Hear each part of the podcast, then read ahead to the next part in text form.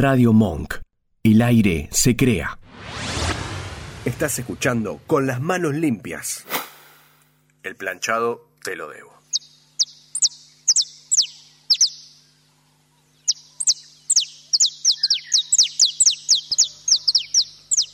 Los pajaritos cantan, algunos vuelan, otros se posan en el marco de la ventana de la torre.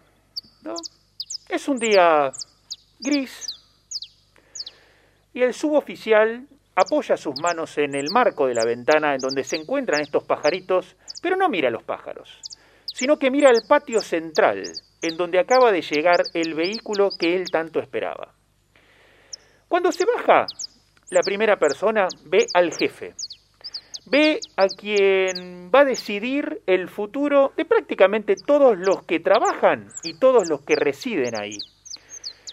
Pero lo más llamativo de esto no es el jefe, sino quien lo acompaña. Una persona que llama la atención por un sinnúmero de cosas, pero que no saben quién es.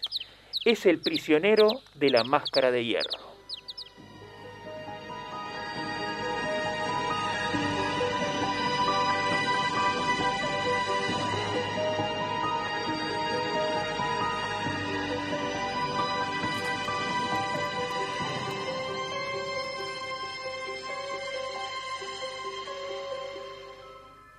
El suboficial al ver esto fue y escribió en su libro, el jueves 18 de septiembre de 1689 a las 3 de la tarde, el director de la Bastilla, señor de Saint-Mars, llegó aquí por primera vez proveniente de la isla Santa Margarita, donde había otra cárcel grande. En su coche trajo a un prisionero cuyo nombre se mantiene en secreto y que está siempre enmascarado. Primero lo metieron en la torre de la Bassinière, todas las torres de la Bastilla tenían nombres especiales, hay que aclarar, a las nueve de la noche, cuando ya había oscurecido, me ordenaron llevarlo a la tercera habitación de otra torre, una habitación que antes había tenido que equipar cuidadosamente con todos los muebles imaginables. Este es uno de los dos testimonios reales escritos de primera persona de quien ha visto al misterioso prisionero, el hombre de la máscara de hierro. Escrito por el suboficial el día que llegó, de las manos del nuevo jefe que iba a cuidar de la prisión. Y ahora le pregunto a ustedes, ¿qué saben de la Bastilla? ¿Qué les suena? A mí me suena la Revolución Francesa. Muy bien. Tengo una anécdota muy linda con la Bastilla. A ver, por favor. Cuando era joven tuve la suerte de conocer el viejo continente. Llegué a la ciudad de París. Y una de las... Yo estaba estudiando ciencia política y la Revolución Francesa es uno de los procesos más interesantes para, para estudiar para, para, los politólogos y yo creo que para gran parte de la gente en general.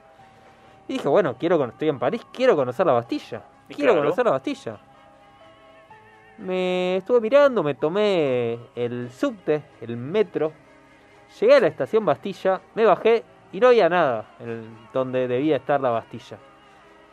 Estuve bastante tiempo buscando por, eh, por el barrio, cerca de la estación, decía, tiene que estar acá, tiene que estar acá, tiene que estar acá, y no estaba, sin embargo. Porque la Bastilla fue demolida luego de la Revolución Francesa. Fue lo que pasa es que recordemos, bueno, como bien dijiste, la Bastilla fue una prisión que estaba ubicada en las afueras de París, eh, símbolo de la monarquía francesa, y que verdaderamente era odiada por el pueblo, y una de las primeras cosas que destrozó la urbe eh, digamos, en el contexto de la Revolución Francesa, eh, fue la Bastilla. ¿Sabes que hay una anécdota sobre eso que no sé si no cuán verosímil es o no, pero entiendo que la toma de la Bastilla se produjo no por una cuestión política para liberar a los presos, sino que los que tomaban la Bastilla pensaban que ahí había armas y por eso fueron a la Bastilla y Pudo haber sido. Cuando tomaron la Bastilla solamente había 30 soldados y unos 80 soldados suecos inválidos, digamos. Eh, prácticamente no, no tenían armas y era más que nada una apariencia ¿no? Un reflejo de la monarquía. Pero no nos quedemos con lo que pasó en la Revolución Francesa, sino que vayamos unos años antes, a justamente cuando había arribado este misterioso personaje, el hombre de la máscara de hierro, que existió verdaderamente y que nadie sabe cuál fue o es su identidad. ¿Decís que puede estar vivo todavía? No sé. Otra vez, pero es que siempre aparecen en los lugares más insospechados. No, no, yo no estoy diciendo que esté vivo, pero los misterios, misterios son. Y si uno, si es misterioso el comienzo, tranquilamente puede ser misterioso el final de una historia. Eh, vamos a adentrarnos un poco. Eh, lo que se sabe del hombre de la máscara de hierro es que era un prisionero modelo, un hombre de una estatura elevada, eh, muy fino en sus modales, eh, aparentemente bello, aunque su rostro estaba permanentemente cubierto por una máscara, que no era de hierro, sino que era de terciopelo en teoría endurecido, con una especie de gelo, barba o de ballena una, o de aceite, pero aparentemente era eso. También una cosa que probaría de que no era de hierro era que una persona se hubiese infectado, digamos, o sea, teniendo una máscara durante todos los años que la tuvo, digamos, el prisionero, pero más allá de eso, existió y su identidad fue un secreto durante todos esos años. Y como decía, era un hombre que se sospechaba con origen de alta alcurnia, porque se lo veía muy refinado, eh, se le daba todo lo que quería, tenía muebles eh, de primera línea, tenía ropas eh, delicadas, exquisitas, comía los mejores manjares que se podía disponer, no solamente de una prisión, sino en cualquier otro lugar, porque realmente tenía trato preferencial. Algunos dicen que quien le llevaba la comida era un sordomudo, porque justamente no podía enterarse nadie de la identidad de ese preso, de ese prisionero.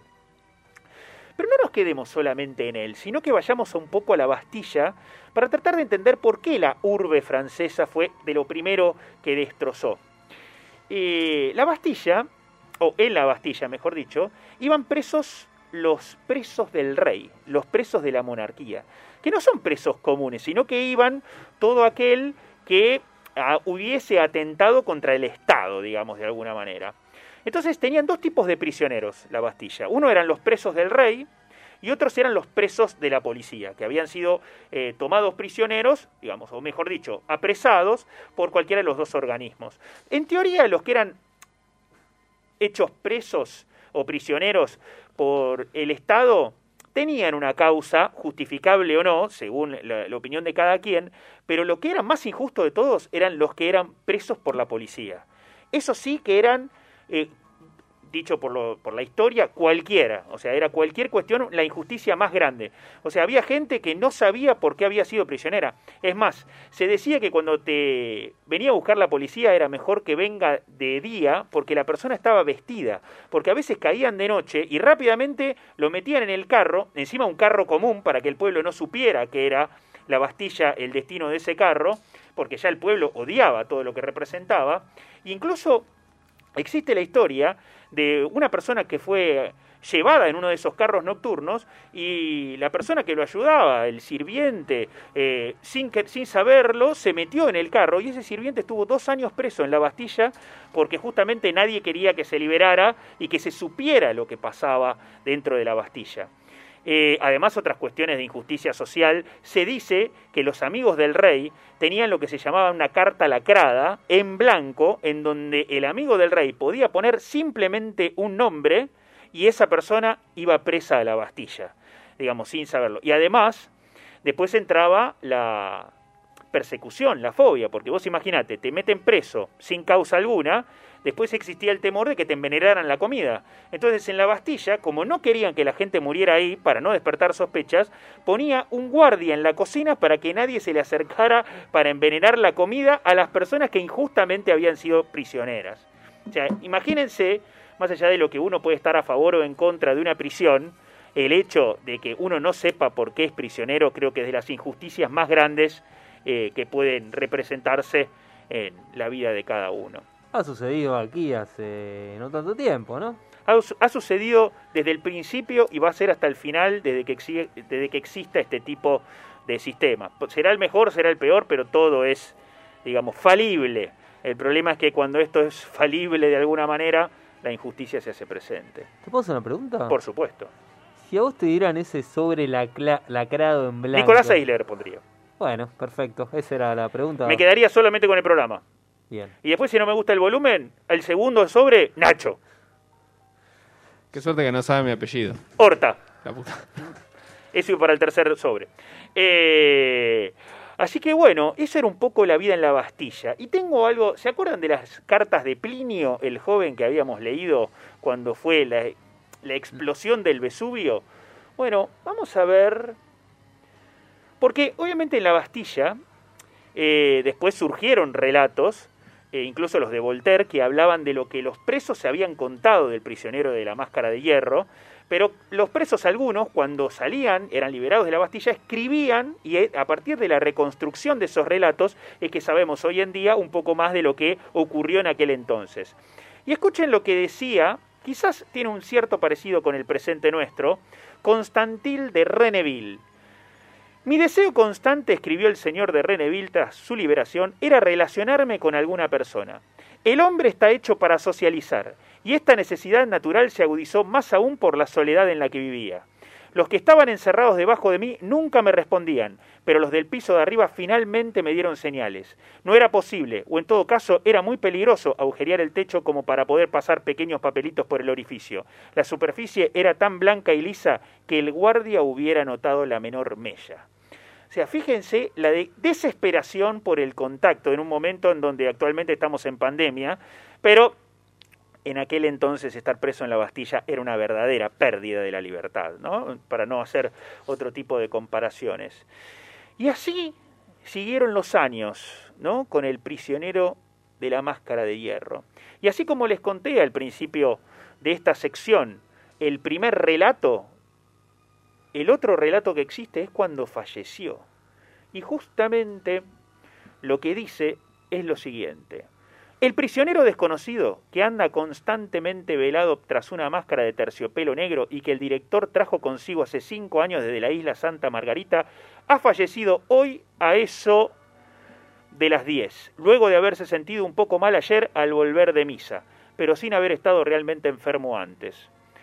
El entierro costó 40 francos.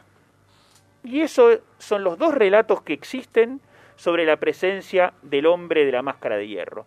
Una vez que fue, digamos, enterrado, dicen que fue separada su cabeza del cuerpo, fue cortada en innumerable cantidad de pedazos para que no fuera reconocible, y a la celda la prendieron fuego toda la ropa, todos los muebles, limpiaron toda la celda y hasta sacaron, extrajeron cada una de las rocas que componían ciertas paredes para ver si no había dejado algún papelito en algún recoveco entre las piedras. Tal era la obsesión por ocultar la identidad de aquel prisionero.